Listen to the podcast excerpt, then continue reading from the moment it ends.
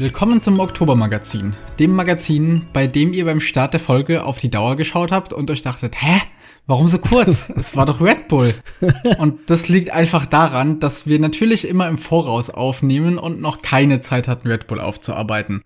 Zumal wir ja auch im Schloss waren und alles viel zu viele Eindrücke waren, um das hier noch schnell aufzunehmen. Also werden wir den Red Bull Part und damit die Folge kurz halten und euch in Kürze mit einem Magazin Spezial versorgen, das alles dahingehende abdeckt. Trotzdem haben wir ein paar Themen mitgebracht rund um die kürzliche Aufregung, rund um die Stats-Seiten, neue DLCs und Turnierergebnisse. Außerdem sprechen wir im Spotlight über die neue Archer-Meta in Teamgames und haben unter Neues von uns gleich zwei spektakuläre Themen. Wir haben ein Public Viewing in Mainz veranstaltet und ich wurde von T90 gecastet.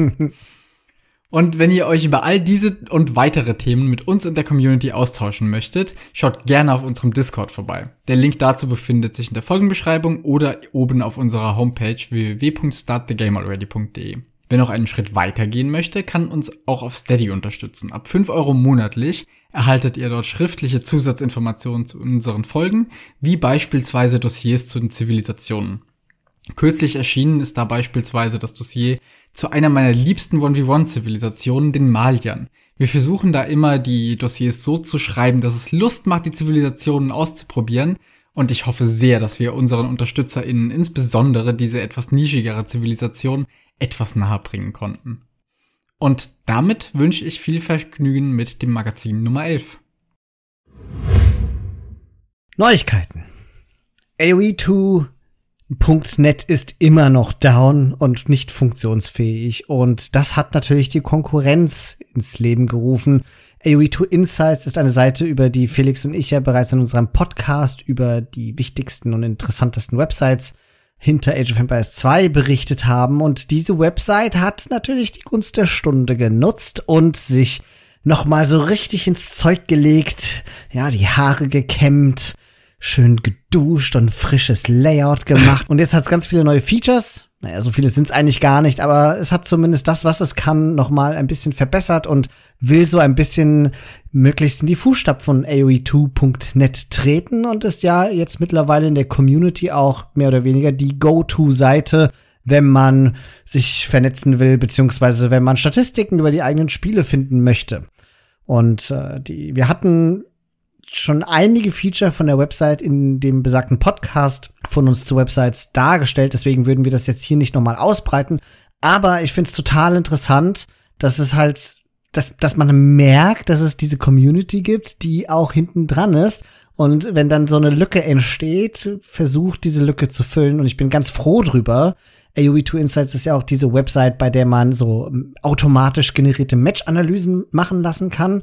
Daher habe ich die eh ganz gerne genutzt und jetzt mit einem neuen, besseren Layout gefällt sie mir umso mehr. Ja, und daneben gibt es noch eine ganz neue Seite, aoe2.gg. Und da gucke ich immer mal wieder drauf. Die versucht so ein bisschen mehr die ehemalige Rolle von aoe2.net auszufüllen, indem sie eben nicht so ein breites Spektrum abdeckt, wie AOE2 Insights das macht, sondern sich eher auch auf die wesentlichen Statistiken von einzelnen Spielerprofilen zu beschränken. Und bei dieser Seite habe ich das Gefühl, jedes Mal, wenn ich dann hinkomme, hat sich eine Kleinigkeit verändert oder es ist was neu dazugekommen. Da steht auch oben im Titel immer noch Beta drüber, aber ich habe das Gefühl, die sind auf einem sehr, sehr guten Weg. Ja. Das ist ganz schön anzuschauen, finde ich. Und man sieht sehr gut, wo die hinwollen. Und ich glaube, die werden so eine ganz gute Mitte zwischen dem treffen, was AOE Nexus mhm. und AOE2.net waren. Ja, das bedeutet für uns, wir werden hier nicht auf dem Trockenen sitzen bleiben, sondern es tut sich was und wir werden wieder wie gewohnt an die Informationen kommen. Äh, es gibt da ja Stimmen, die gesagt haben, ihnen hat AOE2.net besser gefallen, aber mittlerweile mehrheitlich höre ich, dass die Menschen ganz zufrieden mit den neuen Websites sind oder mit den alten Websites in neuer Gestalt. In diesem Zusammenhang ist vielleicht noch eine andere Neuigkeit zu erwähnen, die hoffentlich nicht lange eine Neuigkeit bleibt denn es gibt einen bekannten Replay-Bug auf dem aktuellen Patch von Age of Empires 2. So kann es durchaus passieren, wenn ihr euch eure Spiele anschauen möchtet, dass ihr euer Replay nicht abspielen könnt oder es nur bis zu einer bestimmten Minute abspielen könnt oder Capture Age dann einfach abstürzt oder obwohl es die Replays anzeigt, dann nicht startet. Und der Zusammenhang zu der Website ist, dass AOE2 Insights das gleiche Problem hat, weil von ganz vielen Spielen keine Match-Analysen gemacht werden. Also ein wirklich markantes Feature dieser Website häufig einfach nicht funktioniert. Die Fehler sind natürlich bekannt und es ist damit zu rechnen, dass in Kürze auch dieser Patch dann kommt, der diese Fehler behebt. Hoffentlich. Ja, und ein kleiner Hinweis auch noch von unserer Seite. Wir spielten vor kurzem mit dem Erich Müller und Botkin Arrow etwas 2v2s und auf einmal meinte der Erich zu uns, er hat ein neues Subreddit ins Leben gerufen, was den eingängigen und etwas witzigen Namen AOE2DI DI trägt. Es ist also im Endeffekt ein deutsches Subreddit für Age of Empires 2 in der Definitive Edition. Und ja, wir können euch allen nur nahelegen, das etwas zu beleben und einfach mal da reinzuschauen damit man auch da dann mit der Community in Kontakt treten und sich austauschen kann. Jawohl. Ich glaube, das letzte Mal, als ich geguckt hatte, waren da 15 aktive User. Eine davon war ich. äh, mal gucken, vielleicht tut sich dann. Ja, was? Ich fände es ganz schön, wenn das nochmal belebt wird. Und Erich sicherlich auch. Und dann ein Wunder eigentlich, dass wir nicht mit dieser Newsmeldung begonnen haben. Aber Achtung, ich verrate jetzt, wer Red Bull Wololo Legacy gewonnen hat, falls ihr das nicht schon über die tausend Medienkanäle, die es so gibt, erfahren habt. Es ist, Überraschung, Tato. Das der GL-Member, abgesehen von Slam, von dem man es vielleicht sogar am wenigsten erwartet hätte. Ist ja so fast schon so ein Running Gag, dass Tato wahnsinnig talentiert ist und doch kein S-Tier-Tournament gewinnen kann. Und jetzt haben wir es und nur damit ihr es wisst, vor zwei Stunden, naja, zweieinhalb Stunden waren wir noch im Schloss und haben gerade applaudiert, als Tato den Pokal vor den Live-Zuschauern in die Höhe gestemmt hatte. Es war ein magischer Moment. Ich bin absolut dankbar dabei gewesen sein zu können. Und Felix hat es ja schon im Intro erwähnt. Dadurch, dass das Magazin jetzt so schnell nach Red Bull Bololo erscheint, haben wir gesagt, wir werden detailliert auch über unsere Erfahrung vor Ort und über unsere liebsten Matches und das ganze Turnier dann in einem Spezialmagazin erzählen. Daher an dieser Stelle einfach nur die Verkündung, wow, Tato hat's geschafft. Ja, mein Favorit für dieses Turnier. Ich habe es ihm so gewünscht einfach und jetzt ist es soweit. Ich freue mich einfach sehr. Mehr dazu dann in der nächsten Woche wahrscheinlich. Genau. Bei dem Magazin Spezial werde ich auch ein ganz kleines bisschen noch über Age of Empires 4 sprechen, weil das Turnier ist ja vom Aufnahmezeitpunkt her erst morgen vorbei. das heißt, wir können hier noch nicht mal verkünden, wer Age of Empires 4 gewonnen hat, aber das wird dann auch in der Spezialfolge nachgeliefert. Na gut. Ihr seid, nein, nein, nein, nein, nein. Spiel das nicht so runter. Also ich möchte jetzt schon direkt sagen, ich finde, die Age of Empires 4, das Age of Empires 4 Turnier innerhalb von Red Bull Wololo ist fantastisch. Es macht so Spaß, die Spiele zu gucken. Und einen maßgeblichen Anteil daran haben die Caster. Ja, ich muss ja sagen, ich habe das zum Anlass genommen, das nochmal versucht, da ein bisschen reinzukommen beim Schauen. Aber mir fehlt da der Durchblick nach wie vor und nur durch die Caster und so, ich weiß nicht. V vielleicht irgendwann kommen Age of Empires 4 und ich uns noch näher, aber das Turnier hier war es noch nicht. Ja, und heute hast du ja nur sogar Age of Empires 1 gesehen. Ne? Was gefällt dir mehr? Ja. Eins oder vier? Vier. Auch das bleibt dann zu diskutieren, wenn in, wir in unserer Extra-Folge sprechen. genau. Aber erstmal gehen wir nochmal zurück zu den Age of Empires 2 News. Denn vor kurzem wurde ja Age of Empires als ganzes Franchise 25 Jahre alt und passend zu dem Geburtstag gab es ein paar Ankündigungen, und die wohl für uns zunächst relevanteste wird die eines weiteren DLCs für Age of Empires 2 sein. Der soll den Namen Return of Rome tragen. Und was genau da dahinter steckt, ist bisher etwas unklar. Die Entwickler sagten nur, dass sie Age of Empires 1 in die Engine von Age of Empires 2 bringen wollen. Spirit of the Law hat in seinem Video zu dem Event theorisiert, ob es etwas mit dieser Rome at War Mod zu tun haben könnte. Immerhin war Forgotten Empires ja zunächst auch ein Mod-Projekt, wobei die Ankündigung dem widersprechen würde, mhm. denn die Zivilisationen aus dem Mod-Projekt entsprechen nicht denen aus, aus Age of Empires 1. Wir können also gespannt bleiben, wie sich die beiden Spiele letztlich zusammenfügen und ob das für uns überhaupt viel ändert. Denn ich kann mir nur vorstellen, dass man letztlich wirklich Age of Empires 1 in Age of Empires 2 starten kann, aber alles gänzlich getrennt bleibt. Und dann werden viele Leute da mal eine Weile reinschauen, aber wir spielen ja nicht um, umsonst Age of Empires 2 und nicht 1. Deswegen mal schauen. Ich habe das ein bisschen anders verstanden jetzt, als wie du das darstellst. Ich habe den, ich habe diesen Livestream jetzt noch mal nachgeguckt. Ich hatte den tatsächlich währenddessen nicht geguckt zu diesem 25-jährigen Jubiläum. Übrigens eine Stunde sehr awkward Stream. Ich habe wow, also uh, ja. war ein bisschen gruselig, was ich da gesehen habe, muss ich sagen. Richtig schön fake und bäh. Aber die Ankündigung, die da kam, war doch, dass Age of Empires 1 in Zukunft mit einer Age of Empires 2 Engine ausgestattet wird. Und das hat ja mit Age of Empires 2 genau gar nichts zu tun. Also wir werden nicht Age of Empires 1 über Age of Empires 2 starten. Es ist ja kein Launcher, der gemeinsam sein wird, sondern nur die Engine wird übertragen. Das heißt, die, die, das, wie das Spiel funktioniert, wird also die Age of Empires 2 Technologie sein und nicht die von Age of Empires 1. Die auch die bessere ist, insbesondere was sowas wie Pathfinding und so weiter angehen wird. Das DLC ist etwas anderes. Das DLC ist ein Age of Empires 2 DLC, aber das hat ja mit der Engine nichts zu tun. Das DLC wiederum ist dieses Return to Rome. Genau, und das, der Zusammenhang zu Age of Empires 1 besteht nur darin, dass das DLC von Age of Empires 1 das einzige, das rauskam, das das Spiel so gut und berühmt gemacht hatte im Endeffekt, das war ja auch eins, in dem römische Zivilisation dazu kam. Wie übrigens ihr nachhören könnt in dem ersten Podcast zum Age of Empires Franchise, das ich gemacht habe.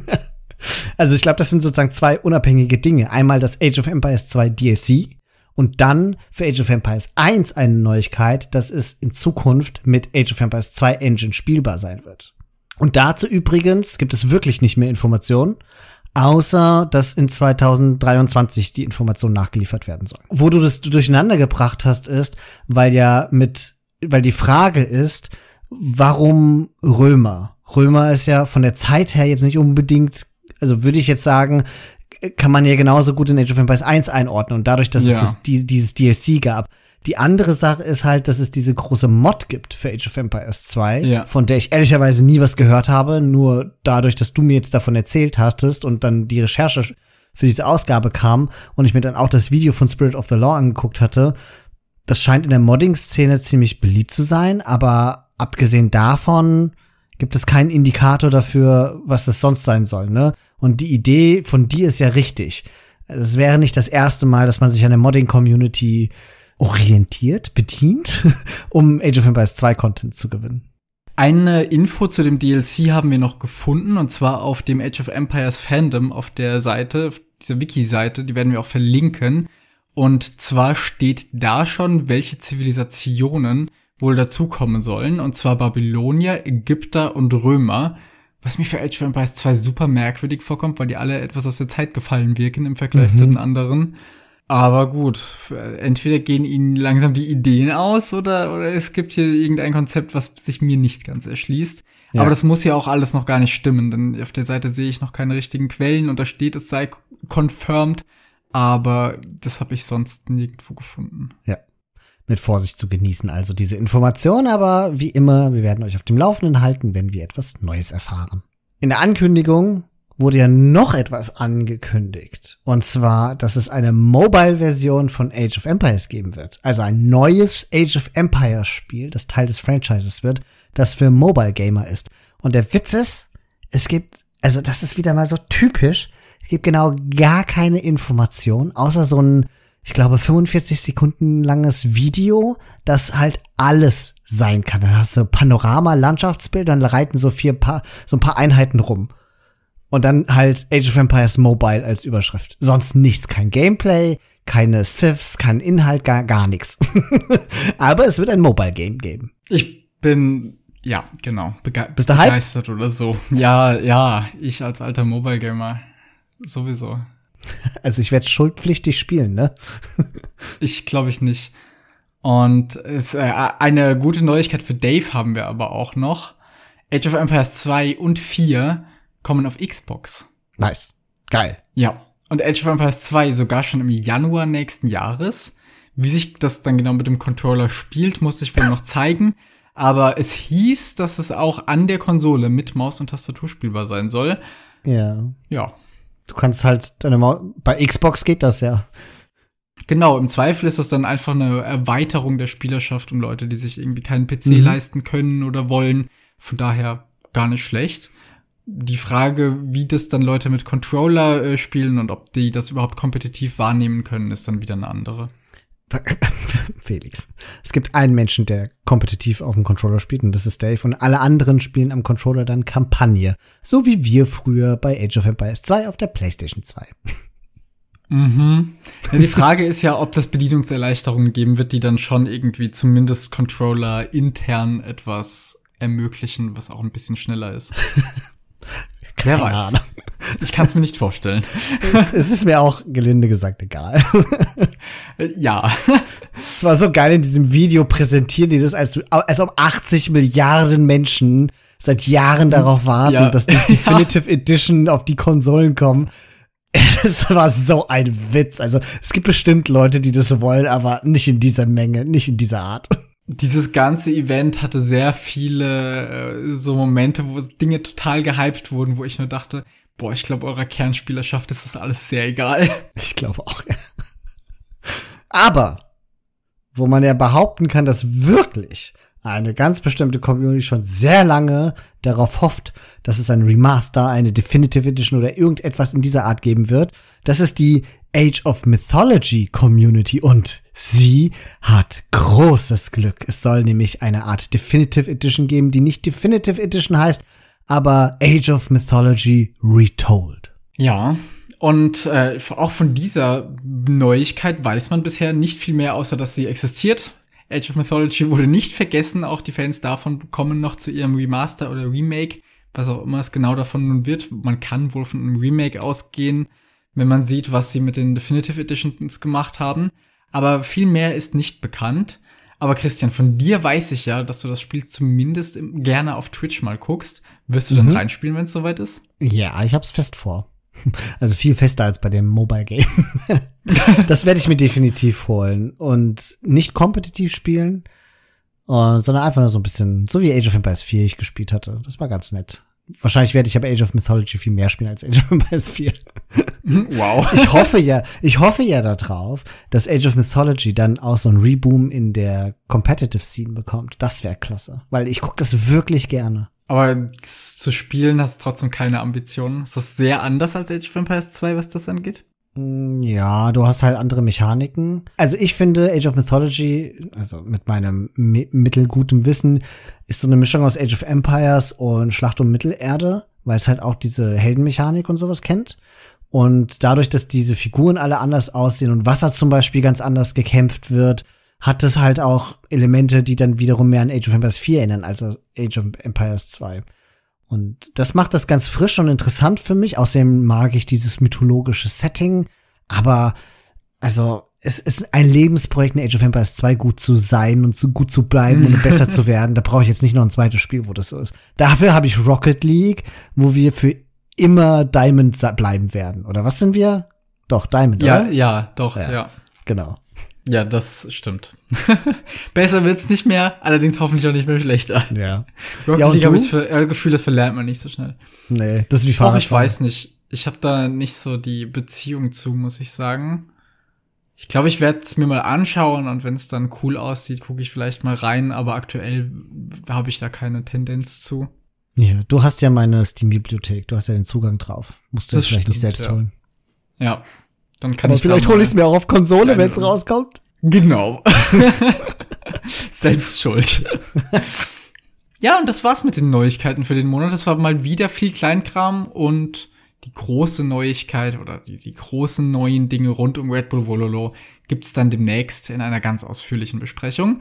Und damit können wir zum Spotlight übergehen. Richtig. Spotlight. Die Teamgame-Meta verändert sich.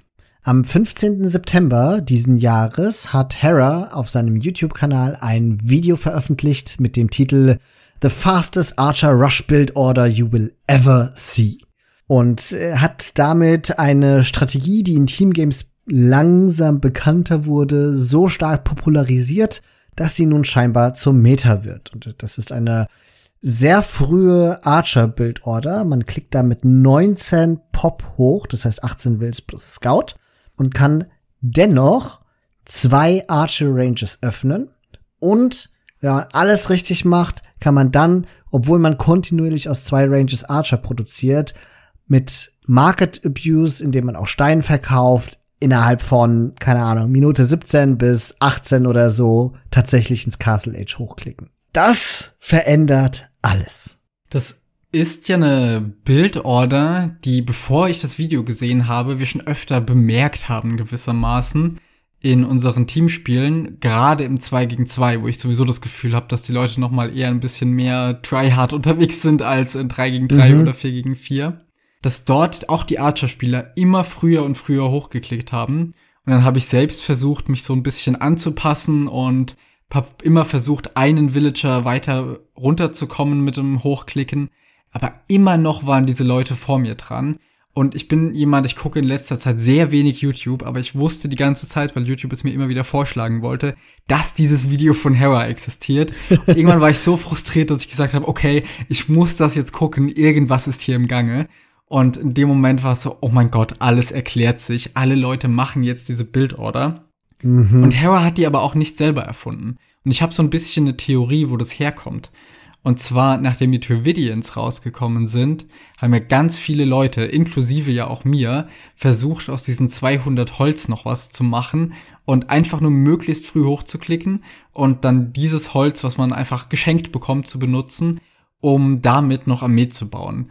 Und ich kann mir nur vorstellen, dass Leute, nachdem gesehen wurde, wie effektiv und effizient das geht, sich dachten, mal gucken, ob das auch noch mit anderen geht. Wahrscheinlich angefangen mit Äthiopiern, die ja Nahrung und Gold bekommen und dann das Ganze immer weiter ausgebreitet auf andere Zivilisationen und dann hat sich wohl rausgestellt, wenn man einfach nicht auf Bären geht, geht das mit mehr oder weniger allem, was in irgendeiner Form einen Eco-Bonus hat. Ja, das ist absurd.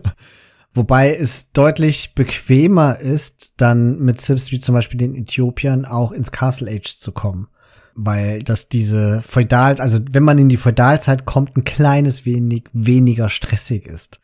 An und für sich dachte ich ja, okay, das ist eine Bildorder, die werde ich niemals beherrschen, weil die so punktgenau sein muss und weil die so präzise ist und so, so hart am Limit bei allem ist.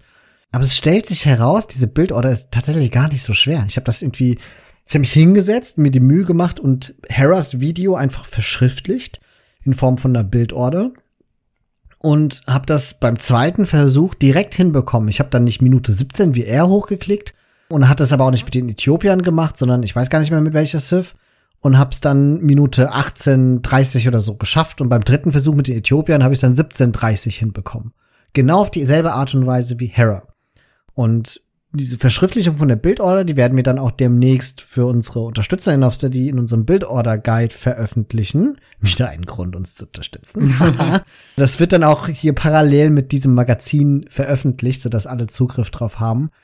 Ich finde es hochgradig interessant, glaube, dass, also ich habe auch überlegt, woran das liegen könnte, woher jetzt diese Bildorder kam und ich kam tatsächlich nicht auf eine Idee, aber das überzeugt mich, was du gesagt hast, dass es daher kommen könnte. Ich bin mir sehr sicher, dass das so ist, weil ich das Gefühl habe, dass es sich seitdem verbreitet. Also kurz nachdem die Turvidians rauskamen, hatte ich auch in Streams immer wieder gesehen, wie manche Leute regelrecht frustriert davon waren, wenn sie nur noch auf genau diese Strategie getroffen sind. Mhm. Und danach kam das ja immer mehr langsam, dass Leute angefangen haben, immer früher hochzuklicken und ich bin mir sicher, dass die Trividians daran schuld sind, was wir hier jetzt vor uns haben. ja. Also, wenn man das, sich so anguckt, wie die Klickzahlen von Heras YouTube-Videos sind, dann merkt man schon, das hier ist eins der besser geklickten Videos. Normalerweise hat er so 12.000 bis 15.000 Klicks auf seinen durchschnittlichen Videos. Das hier hat 25.000. Es gibt auch welche, die natürlich mehr haben, aber dafür, dass es so ein junges Video ist, ist da schon ziemlich viel gesehen worden. Und ich glaube, das liegt daran, und das sagt Hera in seinem Video auch, im Grunde ist das die neue Meta, weil wenn man nicht genau das gleiche macht, dann hat man schon verloren. So hart. Ja, weil der gegnerische Archer-Spieler nichts dagegen tun kann, wenn er später dran ist. Er wird einfach nie mithalten können mit den Zahlen. Und der gegnerische Scout-Spieler auch nicht, weil ein Speer dazugestellt dreht ja schon wieder alles um. Der Vorteil von den Scouts war ja immer, dass sie ein bisschen früher dran sind und deswegen am Anfang zahlenmäßig noch auskontern konnten. Und das ist jetzt einfach nicht mehr wahr. Jetzt mag es vielleicht sein, dass man gleichzeitig hochklickt mit den Scout-Spielern, die ja auch oftmals 19 oder 20 Pop nehmen, gerade in Teamgames. Aber selbst dann, ein Speer genügt schon und jeder ja. Vorteil ist zunichte gemacht. Du hast das ja jetzt schon ein paar Mal gespürt. Man kann gegen diese Bildorder nichts tun, außer das Gleiche zu machen. Ja, so fing das an, dass ich das gespürt habe, dass sich was verändert, weil es mehrfach passiert ist, dass da jemand mit zwei bis vier Archern und ein bis zwei Spears antanzte. Und ich stand da als Schauspieler und dachte, was mache ich denn jetzt? Ja. Also, und du hattest da noch nicht diese verrückte Bildorder gespielt, sondern halt ganz normal. Es gibt einfach keinen Weg, wie du das einholen kannst, zumal du dann ja auch noch erst drüber laufen musst. Also, es bringt einen Riesenshift in die Meta. Und weil das so effektiv ist und verhältnismäßig einfach umzusetzen ist, ist man gezwungen, tatsächlich so zu spielen. Und das gefällt mir nicht, wenn ich ehrlich bin. Ich finde, dadurch wirkt es auf einmal sehr viel eindimensional. Ja, mir gefällt's auch nicht und Hera auch nicht, wie er ja in seinem Video sagt. Er hat ja auch gemeint, das ist eine Entwicklung, die er nicht so gut findet, weil es halt sehr auf dieses All-In geht, die Eco total vernachlässigt und das zumindest für sein Gefühl eben nicht ganz so das ist, wie man wohl Age of Empires spielen sollte. Er erwähnt ja auch immer wieder, wie das einfach so in Anführungszeichen schlechte Angewohnheiten befördert, weil er ja auch immer wieder sagt, ja, wenn man mal ein bisschen idle ist oder sowas bei der Build-Order, ist alles nicht so schlimm. Es kommt wirklich nur auf die Archer-Masse an, was ja im Grunde bekannt ist aus Team Games, dass ja. Archer-Masse alles ist. Aber bei der Build-Order ist es halt noch mal ein Stück extremer, wo er dann wirklich sagt, Eco komplett egal, Hauptsache man pumpt die ganze Zeit Archer daraus. Ja, Boah, also ich hatte auch überlegt, sollen wir überhaupt drüber reden, sollen wir das popularisieren oder nicht? Ich, mit unserer tollen großen Reichweite. Aber die Wahrheit ist doch, wir müssen eigentlich darüber sprechen, damit gerade diejenigen, die das noch nicht machen, wissen, dass das ein Ding ist und es lernen, weil es führt wohl kein Weg dran vorbei und dann werden Teamgames hoffentlich auch nicht so frustrierend sein. Wie gesagt, einmal in verschriftlichter Form können es unsere UnterstützerInnen haben, aber ich würde es jetzt auch noch mal so zumindest grob vortragen, ich habe das ein klein wenig abgeändert von dem, was Hera macht, weil Hera macht das halt wirklich, also Hera-Style halt, alles perfekt und mit Äthiopiern. Und die Äthiopier haben halt diesen Vorteil, dass die, sobald die ins Feudal Age kommen, extra Ressourcen bekommen, was das Ganze deutlich vereinfacht. Und deswegen habe ich hier oder da mal ein Will mehr auf der einen oder anderen Ressource. Aber nur damit ihr euch das vorstellen könnt, also wir sprechen hier von einer 19 Pop Double Archer Build Order und wir müssen übrigens danach noch mal darüber sprechen, warum das im 1v1 eben nichts ist, sondern wirklich nur eine Teamgame-Strategie ist. Man beginnt, wie immer, mit den ersten sechs Villagern auf Nahrung. Das bleibt so, weil man braucht halt die sechs Wills, um konstant Villager produzieren zu können. Wenn man normalerweise mit Archer nun vier auf Holz schickt, mit einem Lumber Camp, schicken wir nur zwei Villager mit einem Lumber Camp auf Holz. Das liegt daran, dass wir ja keine Mühle bauen werden und damit Holz sparen bzw. weniger Holz ausgeben müssen. Bei dieser Bildorder übrigens wird nicht gewallt oder wenn dann nur ganz minimal Small Walls, weil wir müssen halt Holz sparen ohne Ende. Außerdem gibt es auch keinen wirklichen Grund zu wallen, denn alles, was im schlimmsten Fall geschehen kann, ist ein Pre-Milled Rush und das kann man mit Villagern und dem eigenen Scout fighten. Archer wird der, oder Scouts werden niemals früh genug da sein, dass das zu einem Problem wird. Also, sechs auf Nahrung, zwei auf Holz mit einem Lumbercamp. Und der nächste Will holt dann ein Bohr. Und die nächsten Wills gehen allesamt auf Nahrung, bis man mit zwölf Villager Nahrung sammelt und noch immer mit den zwei Villagern Holz sammelt. Und diese Villager sammeln dann Dir und Bohr da wird schon dir gepusht. Der Gegner wird an dieser Stelle nicht gescoutet. Warum? Weil das Sammeln von Hand sehr viel schneller ist als das Sammeln von zum Beispiel Schafen oder halt eben sowieso von Bären. Und die ganzen Villager, die unter dem TC sind, wenn die alle nur auf dem Bohr wären, das sind ja dann zwölf Stück, die da Nahrung sammeln, ist das zu viel. Deswegen können die auch gleichzeitig schon an einem Dir sammeln. Dann der 15. Villager, der erschaffen wird, wird dann auf Gold geschickt. Auch mit einem Mining Camp. Warum? Weil wir brauchen ja zwei Gebäude, um hochklicken zu können. Und das eine Gebäude ist das Lumber Camp und das andere wird das Mining Camp sein. Dieser eine Villager sammelt also seelenruhig und alleine Gold. Und das muss auch schon der 15. Villager sein, nicht später, weil wir schnell genug Gold sammeln müssen, damit wir danach auch entsprechend die Archer bauen können. Dann schicken wir weitere drei Villager auf Nahrung bis wir den 18. Will gebaut haben. Das heißt, am Ende landen wir bei 15 Nahrung, zwei Holz und ein Gold. Und wir klicken hoch, ohne Loom.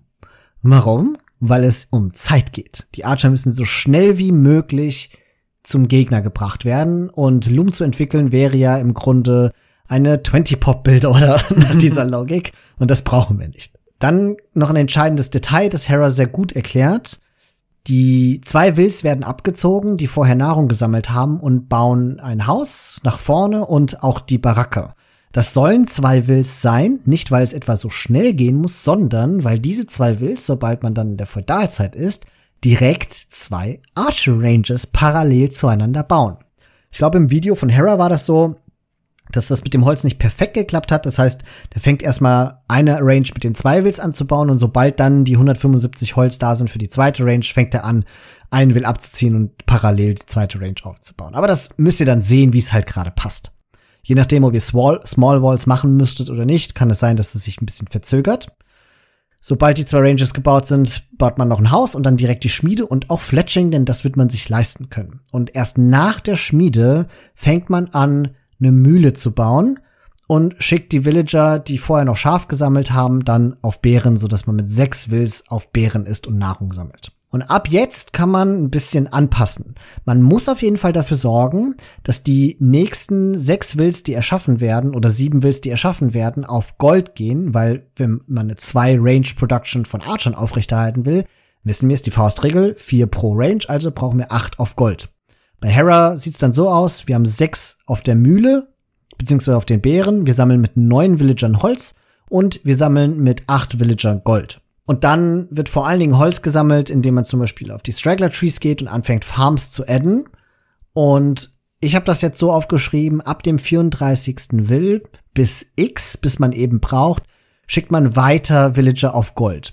Und sobald es möglich ist, sobald man es sich leisten kann, baut man auch einen Markt und verkauft sein Stein, kauft zur Not Nahrung, eidelt das TC sogar, Hauptsache man klickt so schnell wie es geht in die Ritterzeit. Und dann erst, nachdem man hochgeklickt hat, macht man Eco-Upgrades und produziert aber weiter Archer, damit man so ungefähr zwischen mit Äthiopiern ab Minute 17 und mit einer normalen Civ, sagen wir mal, ab Minute 18 ungefähr versucht hochzuklicken. Das ist schon ganz schön verrückt. Also vor allem, dass man dann auch noch so schnell hochklicken kann nachher. Und das aber auf der anderen Seite mit gefühlt keiner Wirtschaft. Und genau da kommen wir dann so in die Gefilde, wo die Bildorder einfach im 1v1 ein bisschen versagt.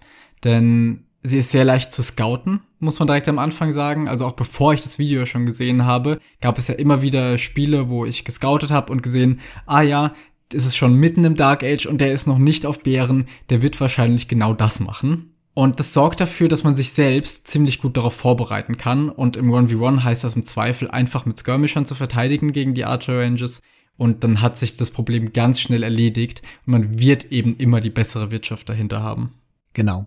Wobei die Krux an der Sache ist, das gilt fürs Feudal Age, aber sobald man Richtung Castle Age geht, ist die Eco da, wo man normalerweise auch wäre genug Nahrung, genug Holz, genug Gold.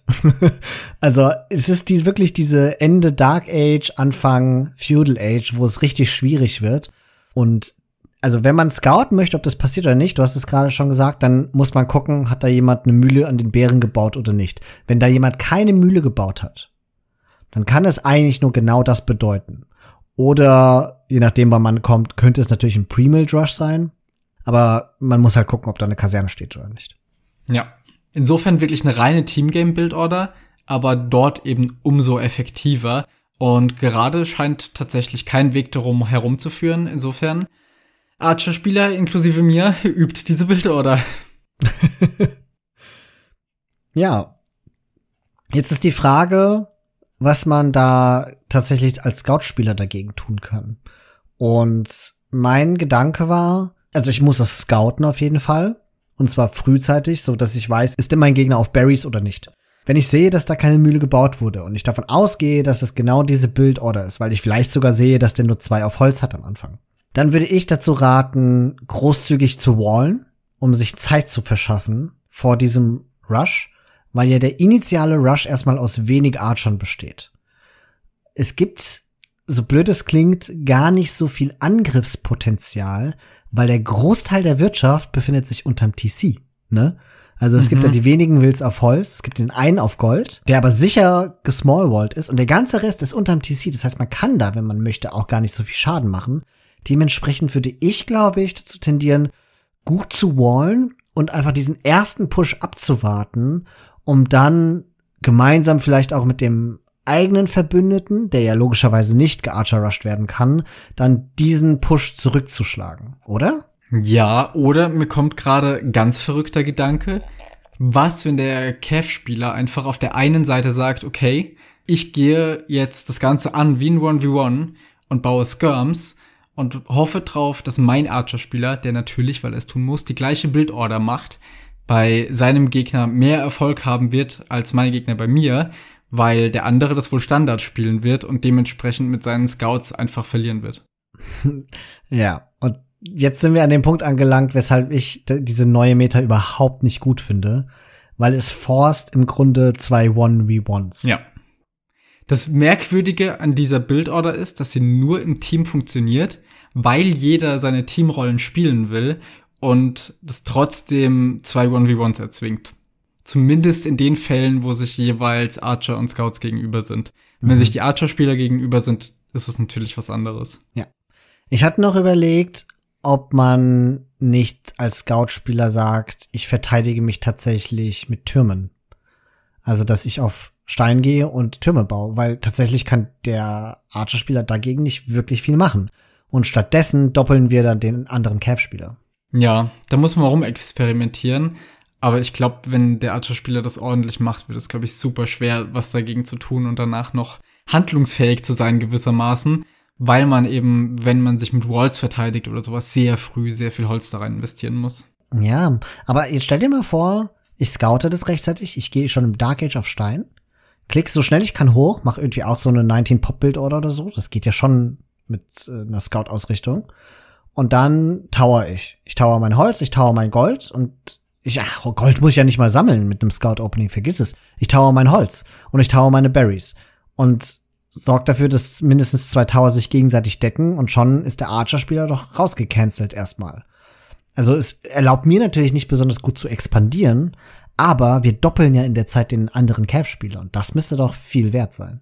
In der Theorie schon praktisch müssen wir das einfach mal probieren von den Timings her. So Sachen klingen oftmals dann so gut in der Theorie und dann nachher stellt sich heraus, man hat, wenn man schnell genug hochklickt, gar nicht genug Stein für all die Türme oder dann doch nicht für Scouts. Also es wird sicher hier und da an irgendwas fehlen. Deswegen ja. muss man das mal ausprobieren. Ich glaube, es wird spannend, was dabei jetzt rauskommt, ob das wirklich einfach die Meta bleibt oder ob sich irgendein Konter irgendwann herausbildet, der so stark und einfach ist, dass sich diese Bildorder nicht mehr lohnt. Die Frage ist, was ist der Konter? So mit Skirms zu öffnen, überzeugt mich noch nicht so. Naja, andererseits, du hast ja schon recht, wenn der andere Scout-Spieler halt eben auch genau darin verwickelt wird und wenn der einfach schneller stirbt, am Ende wird das zu so einem blöden Arena-Ding, wo es einfach nur darum geht, welcher Scout-Spieler länger durchhält. Oh, das wäre das Schrecklichste. Wie gesagt, ich glaube, das wird jetzt ein bisschen drauf hinauslaufen, ob es irgendeinen effizienten Konter gibt. Vielleicht liegen wir richtig mit unseren Vermutungen und das werden Türme werden oder Skirms, weil das eh dann in Richtung von zwei 1v1s gibt. Oder es bildet sich noch was ganz anderes heraus. Aber ich kann mir gut vorstellen, dass es bald einfach keinen Grund mehr gibt, diese Bildorder zu machen, wenn es denn irgendwas gibt, was sie effektiv ja. kontert, wo man von vornherein sagt, es lohnt sich einfach nicht, weil das viel zu riskant ist und mittlerweile jeder den Konter kennt. Es kann aber auch genauso gut sein, dass es einfach zum Meta wird, weil es keinen Konter gibt, der effektiv ist. Vielleicht gibt es ja schon einen Konter und wir wissen es noch nicht, aber unsere HörerInnen wissen es. Dann, liebe Leute, bitte teilt es uns mit. Sagt es uns auf Discord. Wir haben da ja ein Thread extra zum Magazin. Dort könnt ihr uns dann mitteilen, wie ihr mit dieser neuen Meta umgeht und wie ihr sie findet. Wir sind für jeden Hinweis überaus dankbar. Ja, Neues von uns. Christian, weißt du noch, damals, ja, vor, ich glaube, es müssten mittlerweile zwei Jahre her sein oder sowas, als wir angefangen haben, Rocket League zu spielen und ich noch furchtbar verwirrt war und das Ganze absolut nicht unter Kontrolle hatte? Ja, ich erinnere mich da an deinen Signature Move. An meinen was Signature Move.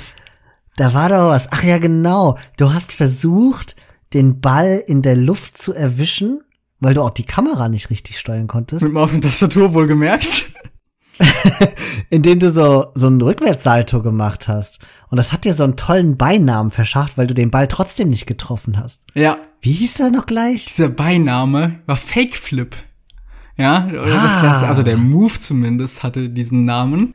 weil ich immer so geflippt bin, aber es hat überhaupt nichts gebracht. Ich habe das nur gefaked und das hat vor allem deswegen den Namen bekommen, weil das manche Gegner auch sehr verwirrt zu haben scheint.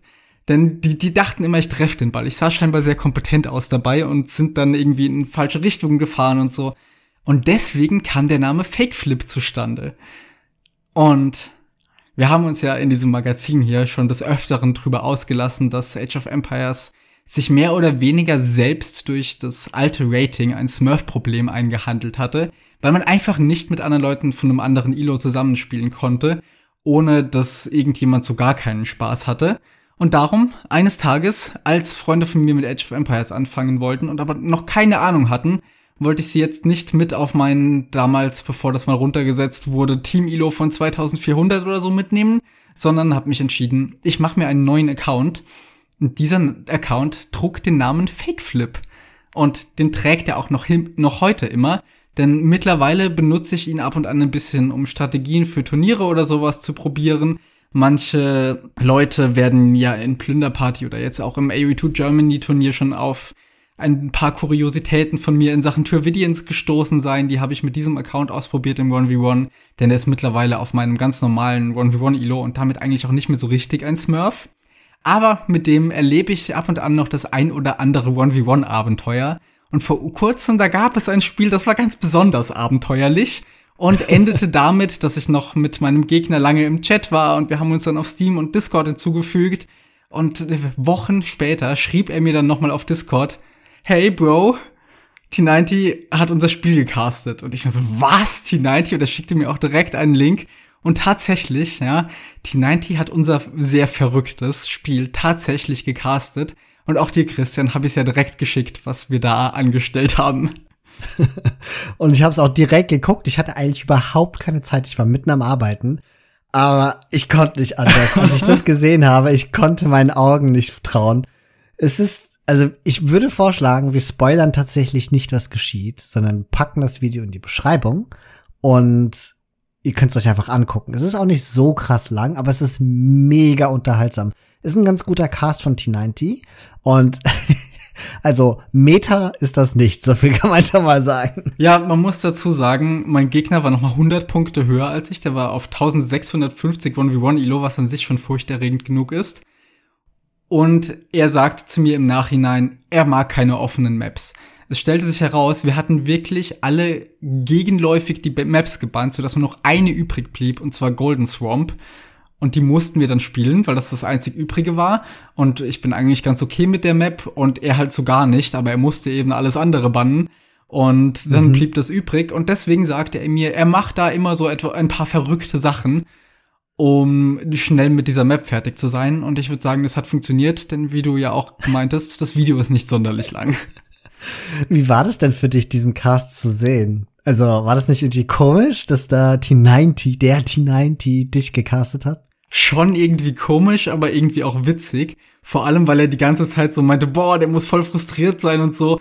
Und das war ich nur am Anfang für so einen kleinen Moment. Danach find, fand ich es eigentlich super witzig und cool. Deswegen habe ich auch mit dem noch so lange geschrieben danach. Wir haben uns hinzugefügt, weil wir das Spiel einfach beide sehr unterhaltsam fanden, schon beim Spielen. Also ich habe das gesehen und irgendwie war das komisch, weil ich bin auch jemand, also ich bin auch jemand, der relativ viele T90 Videos guckt. Mittlerweile fange ich sogar schon an, diese Low Elo Legend Dinge zu gucken, weil ich einfach nie, beim Arbeiten oder beim Podcast schneiden gerne irgendwas anhabe, wo ich nicht hingucken muss, wo ich ab und zu mal hinschaue und trotzdem einfach direkt weiß, was geschieht. Und Ladder ist dafür nicht so geeignet, weil das, das ist viel zu schnell und viel zu kompetitiv. Aber diese T90-Videos, sein YouTube hat sich ja auch, seitdem er bei Facebook ist, so krass verändert, dass es einen ganz klaren YouTube-Content gibt, der unterschiedlich ist von dem, was er höchstwahrscheinlich in seinen Streams macht. Und ich habe das lieb gewonnen. Das ist wie so, wie man für manche Podcasts zum Einschlafen ist, ist das für mich auch so zum Brieselt werden. Und da war ich wirklich gespannt, wie es sein wird, jetzt in diesem Stil ein Video von T90 zu sehen, in dem du vorkommst, weil ich dich ja kenne. Mhm. Und es hat sich trotzdem genauso angefühlt wie sonstige Unterhaltungsvideos von ihm. Also ich fand es total angenehm, aber ich habe die ganze Zeit währenddessen nicht so richtig gedacht, das ist Felix, sondern ich habe die ganze Zeit gedacht, oh, das ist einer von diesen verrückten Leuten, die T90 so rauspickt. Und ich musste es mir immer wieder vergegenwärtigen, dass du das warst, dass du jetzt auch einer in dieser langen Liste von verrückten Menschen bist, die von T90 wegen absurder Spiele gecastet werden.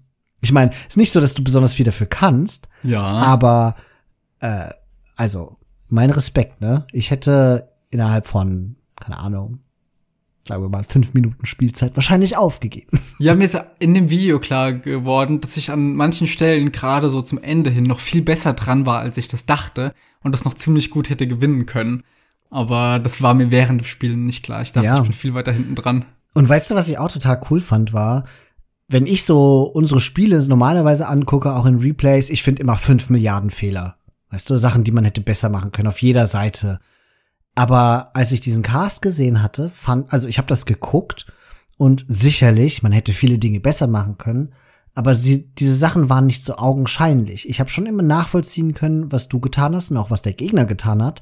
Und es war auf seine Messi-Art und Weise ein sehr transparentes Spiel. Ich konnte nachvollziehen, was da vorgegangen ist und habe immer gedacht, ja, ich hätte wahrscheinlich genau dasselbe probiert und fand das total beeindruckend.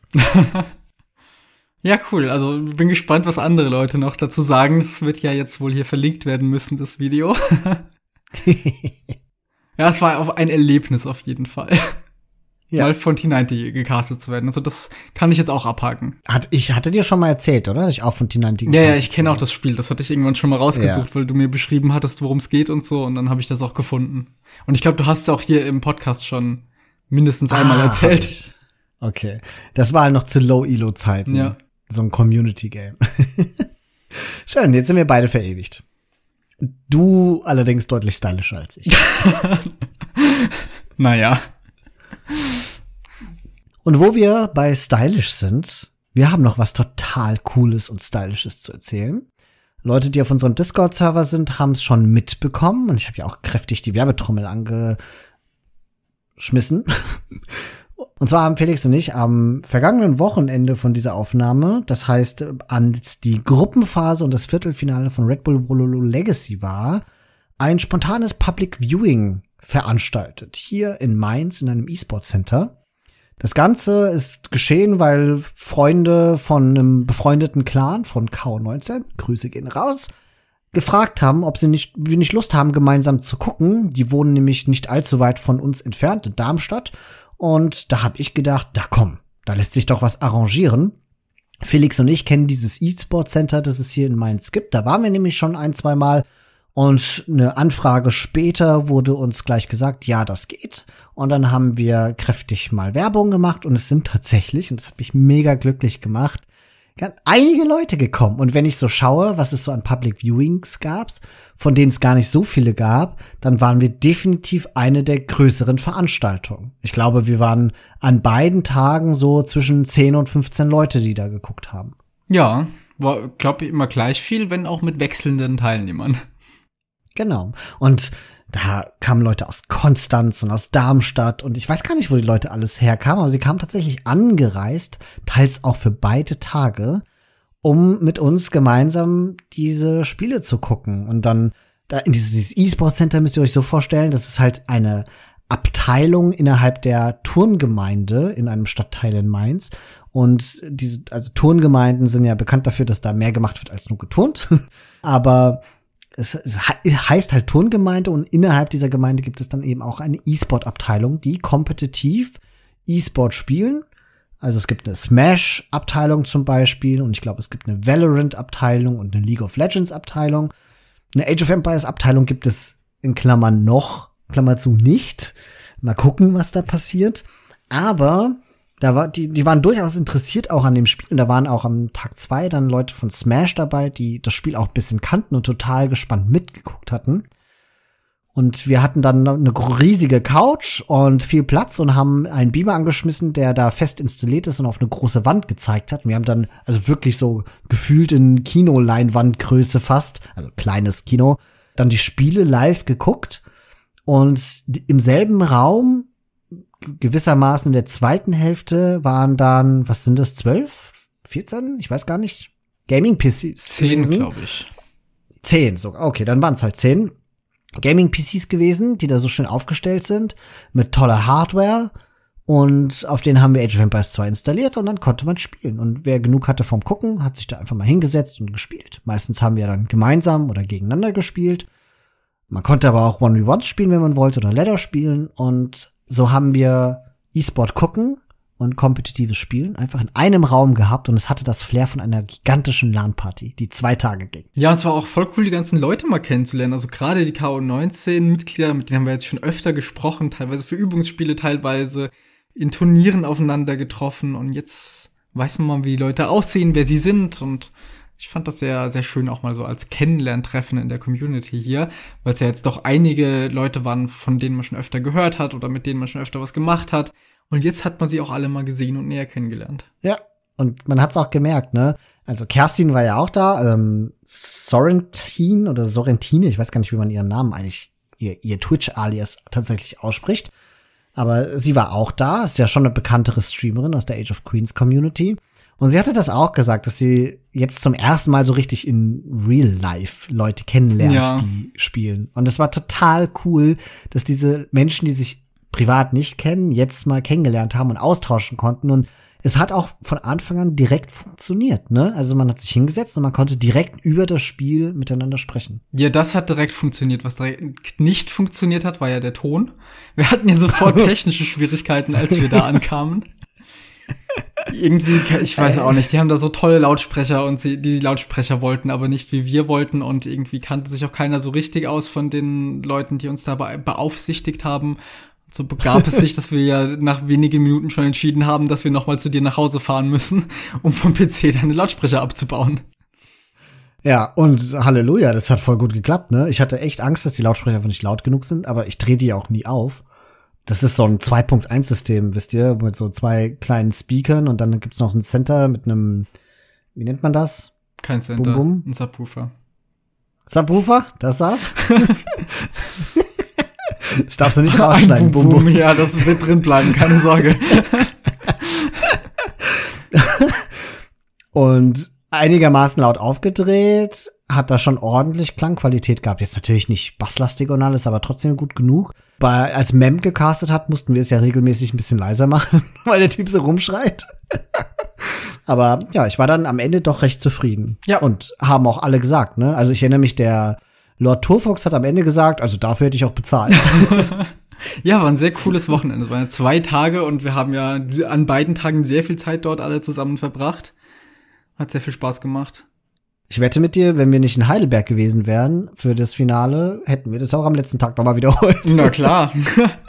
Aber es wird ja sicher mal noch andere Sachen zu gucken gehen, wo man das noch mal wiederholen kann. Ja. Turnierausblick für den November. In Age of Empires 4 steht mit der Winter Team Championship mal wieder ein Teamturnier an. Die Teams spielen hier sowohl in 2v2 als auch im 3v3 um einen Prize Pool von 40.000 Dollar. Die Qualifier beginnen am 19.11., das Main Event dann am 26.11. Das Ganze wird von EGC TV gehostet und auf dem entsprechenden Channel zu sehen sein. Dann gucken wir mal, was es in Age of Empires 2 gibt. Da steht zunächst Nomad Wars 3 gegen 3 an. Das ist ein von Paradox 303 gehostetes Turnier, in dem, wie der Name vermuten lässt, nur Nomad im 3 gegen 3 gespielt wird. Allerdings ganz klassisch, ohne Treaty, es wird also Willfights zu sehen geben. Der Price Pool beträgt 800 Dollar, die Gruppenphase beginnt am 8. November, die Playoffs am 8. Dezember und die gehen dann bis in den Januar hinein. Auch MEMP hat kürzlich ein ganz neues Turnierformat angekündigt, Warlords. Das Turnier wirbt mit einer großen Auswahl an klassischen Maps, allerdings mit einem abgewandelten Start. Man beginnt mit neun Villagern. Es wird also ein Dark Age geben, allerdings deutlich verkürzt. Der Price Pool beträgt 30.000 Dollar und das Event findet zwischen dem 10. und 27. November statt, die Qualifier eine Woche davor. Acht Spieler sind allerdings schon gesetzt, und zwar diejenigen, die es bis ins Viertelfinale von Red Bull Vololo Legacy geschafft haben. Und zum Schluss noch eine Ankündigung von einem Freund aus der Community von Buzzo. Der möchte euch noch etwas über das Bomber und auch sein Rookie Bomber erzählen. Hallo, liebe Age of Empires 2 Community. Ich bin Jan, auch bekannt als Buzzo. Vielleicht erkennt ihr meine Stimme wieder aus dem Age of Empires Magazin Nummer 8. Im Sommer habe ich euch nämlich an dieser Stelle herzlich eingeladen zu Bomba. Nun ist es bald soweit, denn das Turnier startet schon Mitte November. Es sind noch ganz wenige Restplätze vorhanden und die Anmeldung ist noch geöffnet. Gerne möchte ich euch jetzt ein paar Updates geben und natürlich auch zur Teilnahme und zum Zuschauen motivieren. Zunächst nochmal die wichtigsten Infos. Bomba findet bereits zum fünften Mal statt und ist ein klassisches 1v1-Turnier mit einer Gruppenphase und einer K.O.-Phase. Jede Gruppe hat sechs SpielerInnen und es gibt vier Gruppen, also insgesamt 24 Leute. In der Gruppenphase spielt jeder ein Best of One gegen jeden und die vier Besten aus jeder Gruppe kommen weiter in die Endrunde. Dort gibt es dann natürlich etwas zu gewinnen. Der erste Platz bekommt einen Pokal und, für manche der wichtigere Preis, einen Kasten Paulaner Spezi. Die Zweit- und Drittplatzierten bekommen Medaillen und ein Sixpack Spezi. Doch damit nicht genug und jetzt kommen wir zum Update. Nach einem Vorschlag aus der Community wird es bei Bomba 5 nämlich erstmals auch einen Prize Pool geben. Am Samstag, den 5. November, gibt es auf meinem Twitch-Kanal zu diesem Zweck einen 12-Stunden-Stream. Alle Einnahmen durch Subs und Spenden an diesem Tag kommen zu 100% in den Prize Pool für Bomba. Die Anmeldung zum Turnier ist kostenlos. Mitmachen können alle mit einer Elo zwischen 0 und 1400. Damit alle eine gute Zeit und eine echte Chance auf Erfolg haben, finden parallel zwei Turniere statt. Die Grenze zwischen den beiden Turnieren liegt bei 1100 Elo. Das heißt, alle zwischen 1100 und 1400 Elo spielen in Bomba mit und alle zwischen 0 und 1100 Elo spielen in einem separaten Turnier namens Rookie Bomba. Und wie gesagt, es sind für beide Turniere noch Restplätze zu haben. Der Map Pool umfasst neun Karten, die ihr alle aus der Ranked Rotation kennt. Es sind Arabien, Goldener Sumpf, Nomade, Mega zufällig, Archipel, Landwahn, Sokotra, Versteck und Festung. Aber keine Angst, wenn eure Hassmap dabei war, denn bis zum letzten Set habt ihr immer die Möglichkeit, eine Map vorab zu bannen. Nach der letzten Folge von Christian und Felix zu Wassermaps hoffe ich, dass wir ein paar Games auf dem Wasser zu sehen bekommen. Alle weiteren Informationen, Regeln und auch die Anmeldung findet ihr auf dem Buscord. Das ist unser Community Discord Server. Ihr seid alle ganz herzlich eingeladen dabei zu sein. Schaut auf jeden Fall auf dem Discord vorbei und meldet euch für Bomber an. Ich streame jeden Montag und Donnerstag Age of Empires 2 immer um 19 Uhr auf Twitch. Also schaut auch gerne dort mal vorbei, wenn ihr Lust habt. Besonders freue ich mich, wenn ihr beim 12-Stunden-Stream am 5. November dabei seid. Vielen herzlichen Dank an Felix und Christian für die Möglichkeit, Bomba hier vorzustellen. Liebe Grüße, good luck, have fun an alle, haut rein, euer Buzzo. Ihr habt's gehört, schaut im Stream beim Buzzo vorbei, vor allem am 5. November. Bin mir sicher, das wird wieder ein großartiges Turnier dieses Mal. Die Maps klingen ja schon mal vielversprechend und Danke an Buzzo auch an der Stelle. Wir haben ihn nicht bezahlt, ja, für die Werbung für unsere Wasserfolge hier. Also vielleicht fühlt sich ja der ein oder andere dann berufen, tatsächlich mal so eine Map zu picken. Wäre schön, wenn wir dazu beigetragen hätten.